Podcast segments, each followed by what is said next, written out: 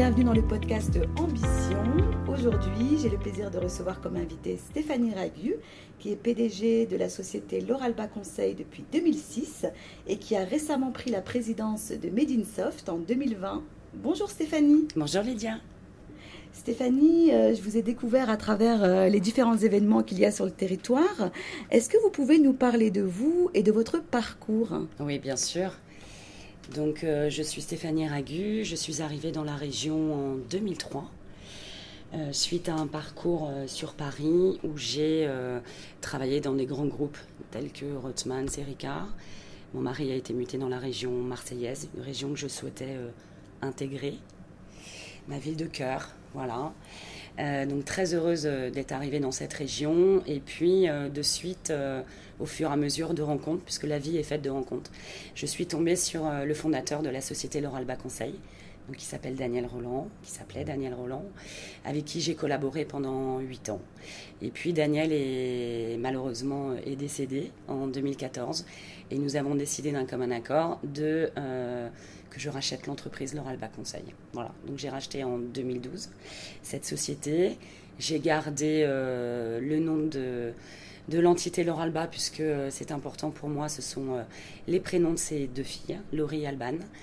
Et après, Vogue la galère, entrepreneur seul, dans une région que je ne connaissais pas, avec des codes que je ne connaissais pas, mais j'ai été à bonne école, puisque le fondateur de la société m'a permis de, de voilà, de découvrir euh, euh, ce territoire marseillais, m'a donné euh, l'opportunité de reprendre son réseau également.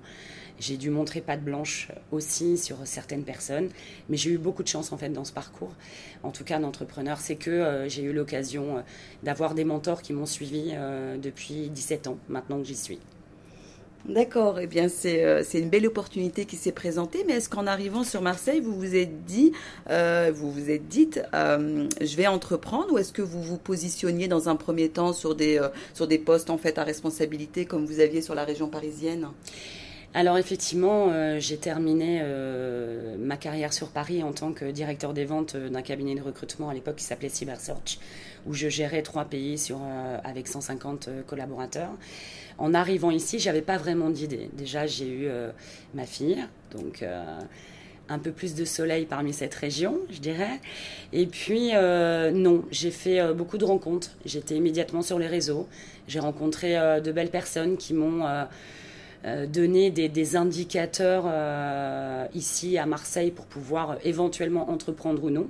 Donc au départ, j'étais pas fixée. Et puis au fur et à mesure des rencontres, une évidence est née. J'avais envie d'entreprendre, j'avais envie de transmettre, j'avais envie de, mettre mon empreinte ici sur ce territoire marseillais en tant que femme et de me dire mais pourquoi pas moi? Et c'est vrai que la rencontre avec Daniel m'a facilité les choses puisque euh, de suite, il m'a permis d'entreprendre sur un secteur que je ne connaissais pas. Moi, je sortais du, milieu des RH, donc des ressources humaines, mais quelque part, euh, aujourd'hui, euh, les ressources humaines font partie de toutes les entreprises. Et du coup, ben, je suis rentrée dans le numérique un petit peu par hasard, puisque l'Oralba Conseil est une entreprise du service numérique. Donc, j'ai appris ce métier du numérique un petit peu sur le tas, mais avant tout, je dirais, le métier du numérique, c'est aussi du recrutement, des ressources humaines. Du coup, c'était une évidence après pour moi de continuer euh, euh, à entreprendre sur cette voie-là. Donc aujourd'hui, l'Oralba, enfin, euh, la société a été fondée en 98. Aujourd'hui, moi, j'ai 17 ans d'actifs chez l'Oralba, un peu plus de 100 collaborateurs, donc une aventure hyper épanouissante, hyper enrichissante tous les jours.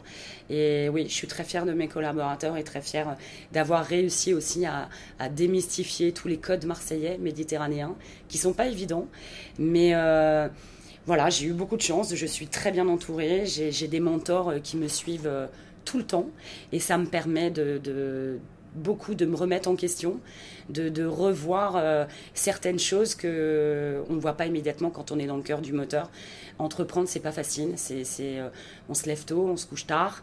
on a des, sujets différents tous les jours auxquels parfois on n'est pas prêt. et du coup, c'est, très enrichissant et c'est un apprentissage euh, auquel je me doutais pas du tout, pas une seule fois, euh, avant d'être chef d'entreprise. Même si euh, mon père est chef d'entreprise, a été chef d'entreprise. Et du coup, il y a certains codes que je connaissais, mais pas du tout dans les mêmes secteurs d'activité. Après, on a des rouages qui sont exactement les mêmes. D'accord. Est-ce que vous pensez euh, que si euh, vous n'aviez pas eu le soutien de mentors, est-ce que vous pensez que si vous n'aviez pas eu le réseau euh, du, PDG de, de l'Oralba Conseil, vous y seriez parvenu Vous auriez peut-être mis plus de temps Vous auriez eu peut-être plus d'embûches? Alors, je pense que quand on, prend la voie de, de l'entrepreneuriat, le temps, on ne l'a pas beaucoup. On doit être dans des décisions rapides. Euh, le plus rapide possible pour euh, son entreprise, pour la trésorerie, pour le management, pour le recrutement. Donc je pense que j'aurais peut-être abandonné, ouais, carrément, sans ces mentors. Donc ils sont au nombre de 5-6 autour de moi depuis 17 ans ici. À Marseille, je les appelle les Sky, parce que c'est un peu le, les, premières lettres de leur prénom, si je puis dire. Euh, et oui, je pense que j'aurais abandonné le projet très rapidement. Donc ils m'ont soutenu, ils m'ont aidé en toute confidentialité. Aujourd'hui, je suis aussi très confidentielle avec ces gens-là, mais ça a été... Euh, ça a été essentiel pour moi, encore plus en tant que femme dans le numérique. Je vous rappelle les chiffres, on est juste 27%, donc c'est très peu. Euh, c'est un domaine, il est vrai, euh, plutôt masculin. Plutôt masculin. il faut casser un peu avec, euh, avec ça. Aujourd'hui, moins. Mais c'est vrai que cette région est spécifique parce que on doit apprendre avant de, de, commencer à faire. On doit montrer patte blanche sur certaines confédérations, certaines organisations, certaines associations, certains groupes, certains réseaux. Et c'est pas facile. Donc souvent, j'arrivais et je venais de racheter euh, mon entreprise, soit on me présentait comme euh, Stéphane Paju, soit on me disait euh, voici Stéphane Paju de la société Mobalpa, donc ça je l'ai entendu je sais pas combien de fois. Donc je disais non, désolé, je vends pas des cuisines. Le nom de l'Oralba pour moi est, symbolique par rapport à, au fondateur de l'entreprise. Donc voilà. Après, on y prête plus attention, mais effectivement, sans eux, je pense que j'aurais abandonné, oui. Ouais. Euh, c'est vraiment sincère de votre part de, nous partager ça et, je vous en remercie Stéphanie. Et justement, vous avez eu du coup une opportunité euh, au niveau de l'association euh, Made in Soft, donc qui était précédemment présidée par Stéphane Soto que j'ai eu la chance d'interviewer il n'y a pas plus tard qu'un mois. Est-ce que vous pouvez nous expliquer comment vous êtes arrivé à, cette présidence? Eh bien, écoutez, je pense que tout naturellement, en fait. C'est une association que j'observais, que je regardais déjà depuis on va dire 7-8 euh, ans, euh, lors des premiers grands openings de 2017. Et puis bon, Stéphane est quelqu'un que je connais bien, euh, qui m'a transmis également les bons codes par rapport au réseau, qui est très important pour un entrepreneur. Cette association m'intéressait par sa diversité, notamment pour faire connaître les filières du numérique, premièrement. Le numérique n'existe pas euh, que par euh, du développement, que par des logiciels libres, etc. Il existe et il est représentatif partout aujourd'hui, dans la santé, dans le sport, dans le droit, etc. Donc j'avais envie, par curiosité, de m'y intéresser. Donc premièrement, je suis rentrée au bureau. Euh, j'ai eu cette chance de pouvoir intégrer le bureau de Made in Soft assez rapidement. Et puis par transmission et par découverte de l'association, tout naturellement, au moment où Stéphane et André au bout de, 15 ans, avaient envie de, partir. J'ai eu cette opportunité qu'ils m'ont proposée, que nous avons fait soumettre au conseil d'administration et au bureau. Je connaissais euh, quelques membres actifs également euh, de, l'association et ça a été tout naturel. Je pense qu'une transmission ne doit pas se faire euh, en, en, combat, mais doit se faire naturellement. Et plutôt, je dirais, je, un peu comme Marseille, j'ai été adoptée dans ma ville de cœur. Je pense que pour l'association aussi, j'ai été adoptée par les membres du bureau qui m'ont fait confiance et qui m'ont donné cette confiance pour reprendre la présidence de l'association.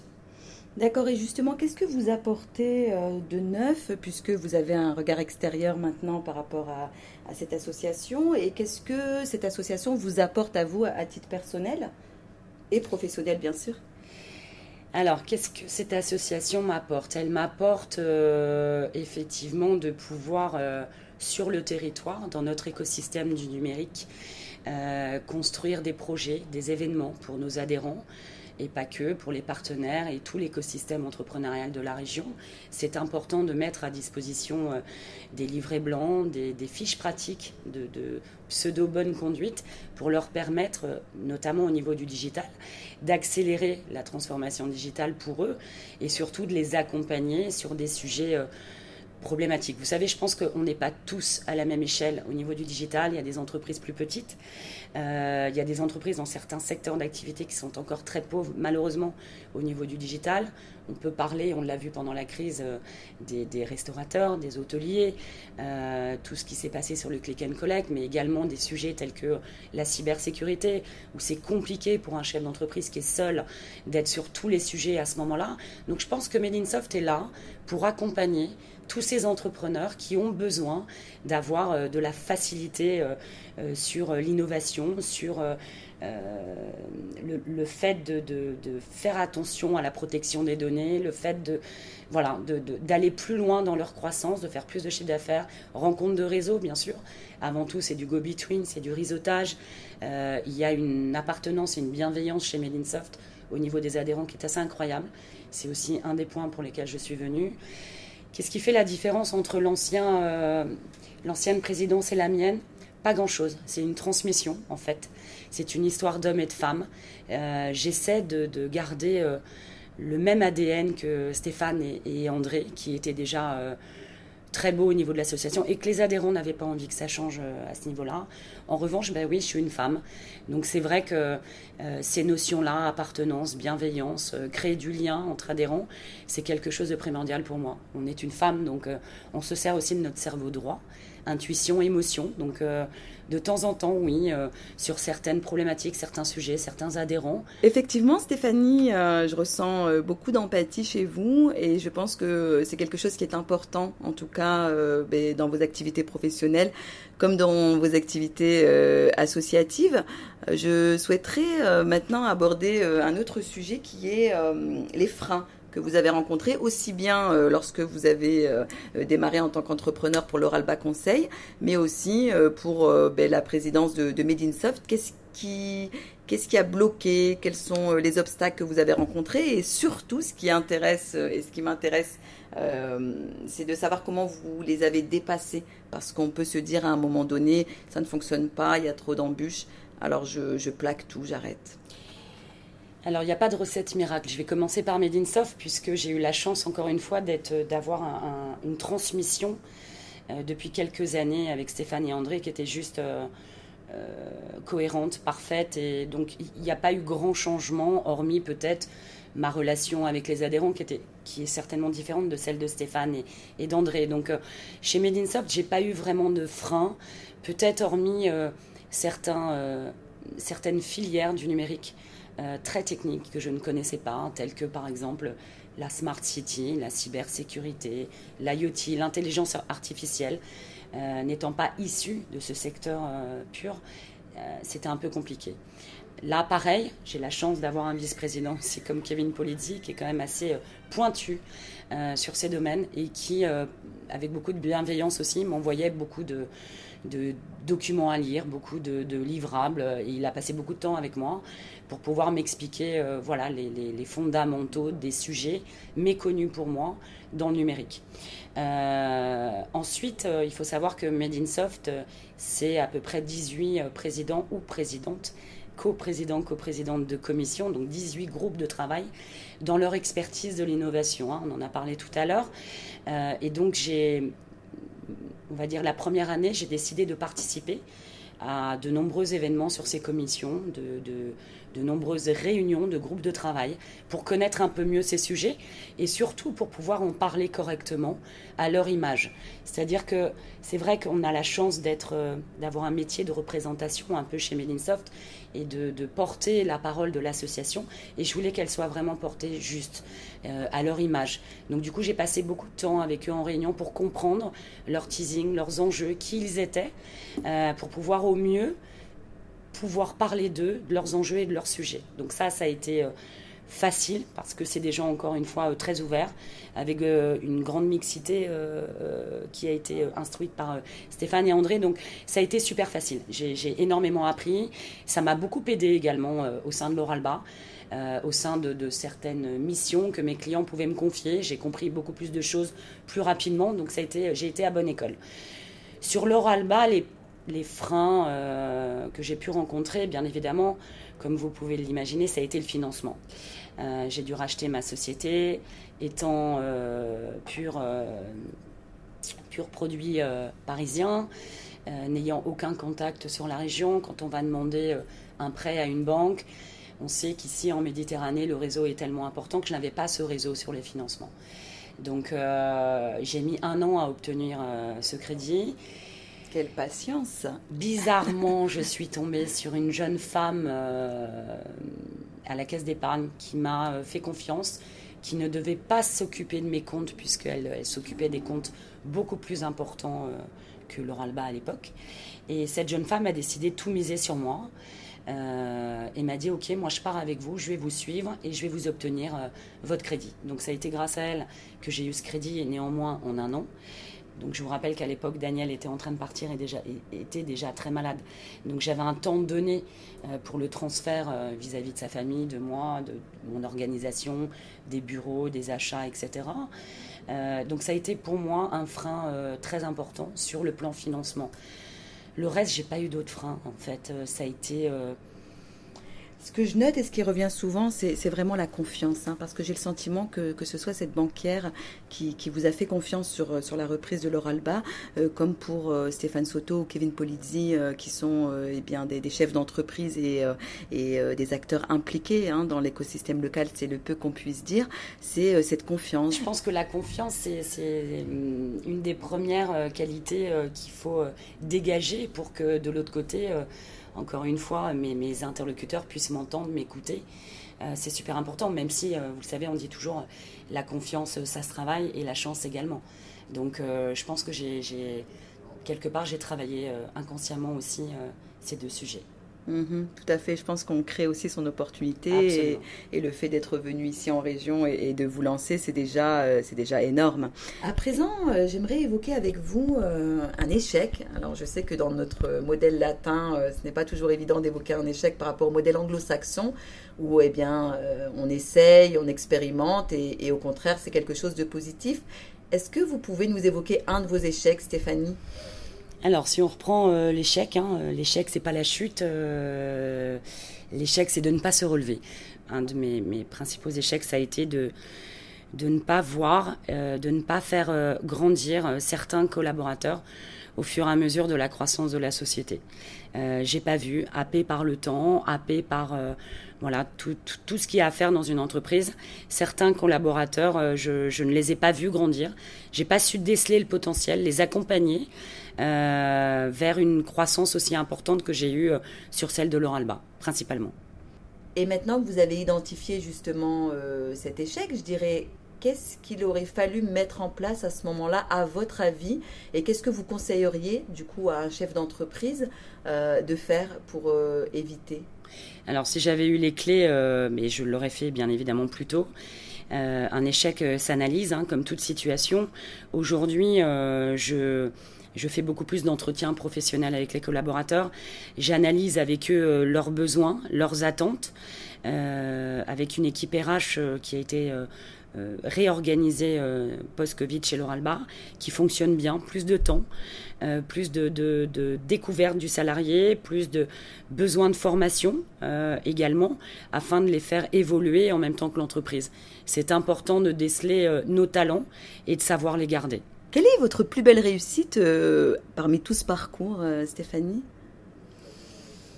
C'est difficile de répondre à cette question, euh, étant assez humble quand même. Ma plus belle réussite, je vais dire, c'est tout simplement mes collaborateurs. Là, pour le coup, aujourd'hui, j'ai des collaborateurs qui sont présents, qui évoluent avec nous, et en même temps, c'est j'ai un grand contraste qui est similaire avec mes échecs, mais euh, je dirais mes collaborateurs, ouais. Euh, si on parle d'expériences euh, passées et récentes, le Covid, pendant le Covid, j'ai j'ai fait des choses auxquelles je n'aurais jamais pensé faire, puisqu'à un moment donné, quand on est assise sur un poste d'entrepreneur, de chef d'entreprise, notre rôle c'est de piloter, gouverner l'entreprise avec la finance, le recrutement, la stratégie, les budgets, etc. Et là, je me suis retrouvée à faire des postes euh, dont je n'avais plus fait depuis une quinzaine d'années. Et j'étais ravie de pouvoir le faire, un peu trop précipitamment, mais c'était une belle expérience. Et là, j'ai partagé des choses avec mes collaborateurs assez incroyables euh, pendant six mois. Donc euh, oui, c'est une réussite. je pense que la réussite est avant tout les enjeux d'humain, c'est l'humain. Et ma plus grande réussite, c'est le, succès que j'ai eu et que mes collaborateurs ont sur moi. Vous savez, sans eux, je pense que leur Alba n'existerait pas. Donc du coup, maîtriser son turnover en entreprise, c'est aussi important. être à l'écoute des salariés, c'est important. On n'y arrive pas toujours, puisque le management est la plus grande difficulté aussi pour un chef d'entreprise. Mais en tout cas, on va garder que le positif. Et mes collaborateurs aujourd'hui sont essentiels à mon activité et au moteur de l'entrepreneuriat. Alors justement, euh, sur cette posture de, chef d'entreprise, euh, Stéphanie, selon vous, quelle serait la caractéristique principale et, quelle serait la posture qu'il faut avoir pour euh, ben, manager une entreprise, sachant qu'il y a différentes manières de la manager, d'autant plus lorsqu'on est un homme et une femme. Mais qu'est-ce qui vous caractérise le plus? Oui, effectivement, comme vous l'avez dit, il n'y a pas de recette magique. On peut s'imprégner de certains ingrédients de par des confrères euh, à droite à gauche, refaire des formations. Moi, je refais une formation, je suis coachée depuis un an. Euh, la principale recette, je pense que c'est être à l'écoute, euh, essayer de communiquer le plus possible, bien évidemment avoir des facilités de compréhension sur la finance, définir le cadre immédiatement et être surtout bien organisé. Ne jamais baisser les bras, on est une locomotive. Donc il faut euh, sans arrêt euh, dégager ce, dynamisme euh, afin que toutes les équipes et les clients, bien évidemment la première source d'une entreprise, puissent nous suivre. Donc je dirais toujours positif et avancer bah, ainsi quoi, avec son propre ADN. Quoi. Justement, en parlant d'organisation, euh, moi je me posais la question suivante, c'est que effectivement vous vous organisez, mais un chef d'entreprise il reçoit X euh, coups euh, de téléphone par jour, X mails, il est sollicité, règle des problèmes. Comment vous vous organisez avec bah, autant d'appels entrants, autant de mails, des sollicitations de collaborateurs qui vous ont qui vous ont besoin finalement? Je pense qu'il n'y a pas vraiment non plus de recette. Hein, euh, il m'arrive parfois, euh, malheureusement, d'avoir deux rendez-vous en même temps, de déjeuner en même temps, même si le numérique aujourd'hui est un outil euh, extraordinaire. il faut y faire attention. Donc, j'essaie d'être organisé le mieux possible. on a tous nos, outils, nos applications qui nous font gagner du temps, mais parfois on se trompe aussi. Donc euh, l'organisation passe par euh, la priorité des choses. Et je pense qu'il faut prioriser à aujourd'hui ce qui est le plus important. On peut prioriser euh, sur un mois, on peut prioriser sur un trimestre, sur un semestre. un chef d'entreprise doit aussi savoir, je pense sur un an, quels vont être ses pics d'activité et à quel moment au niveau task force, euh, les collaborateurs ou les équipes du siège auront besoin de vous. Et ça, c'est prioritaire d'avoir, on va dire, cet agenda en tête. Maintenant, ça peut passer aussi par... Euh, alors moi, je sais que j'ai eu du mal au début à le faire, mais ça passe par... Euh, parfois peu de sommeil, parfois des to-do lists qui sont refaites quotidiennement, parfois, voilà, c'est, je me lève tôt parce que j'ai pas bouclé euh, la journée précédente et que j'ai besoin de, faire de la qualité et pas de la quantité. D'accord. Alors pour finir, euh, Stéphanie, j'ai pu apercevoir le, logo de, de Alba et il représente euh, une lionne, si je ne me trompe pas. Absolument. Alors, est-ce que vous pouvez ben, peut-être nous, raconter ou nous expliquer ce que représente cette lionne? J'ai décidé, il y a au moment où j'ai racheté la société, de faire travailler euh, un infographiste sur euh, l'entité de l'Oralba, puisqu'effectivement, pour euh, parler de son entreprise, il faut aussi savoir la raconter, raconter son histoire. pourquoi l'Oralba, pourquoi je suis ici aujourd'hui chez l'Oralba, pourquoi nous en sommes là. Et l'infographiste qui a travaillé pour moi a tout de suite, m'a tout de suite proposé un logo euh, qui était une lionne. Donc la lionne, en fait, euh, comme vous le savez, a l'image d'être chasseuse pour ses petits, un peu comme mes collaborateurs avec cette bienveillance, euh, chasseuse pour aller chercher à manger, et maternelle, cette surprotection, qui peut-être est un défaut également, de protéger ses collaborateurs, protéger ses équipes. donc du coup, j'ai trouvé que ce logo, encore plus en cassant les codes du numérique à l'époque, où les sites internet étaient très sombres, noirs, gris, blancs. J'ai décidé d'y mettre du rose. Je me suis dit, bon, après tout, je suis une femme, on va casser les codes, on va mettre du, rose pour pouvoir euh, ben, s'affirmer en tant que femme, en tant que chef d'entreprise et affirmer aussi les collaborateurs par rapport à l'identité de Laurent Alba. Très bien, Stéphanie, je vous remercie beaucoup euh, pour cette interview qui est euh, très constructive et aussi pour euh, votre énergie et votre enthousiasme qui fait beaucoup de bien et qui me donne envie d'aller encore plus loin. Merci Lydia, merci à vous, passez une excellente journée. Merci.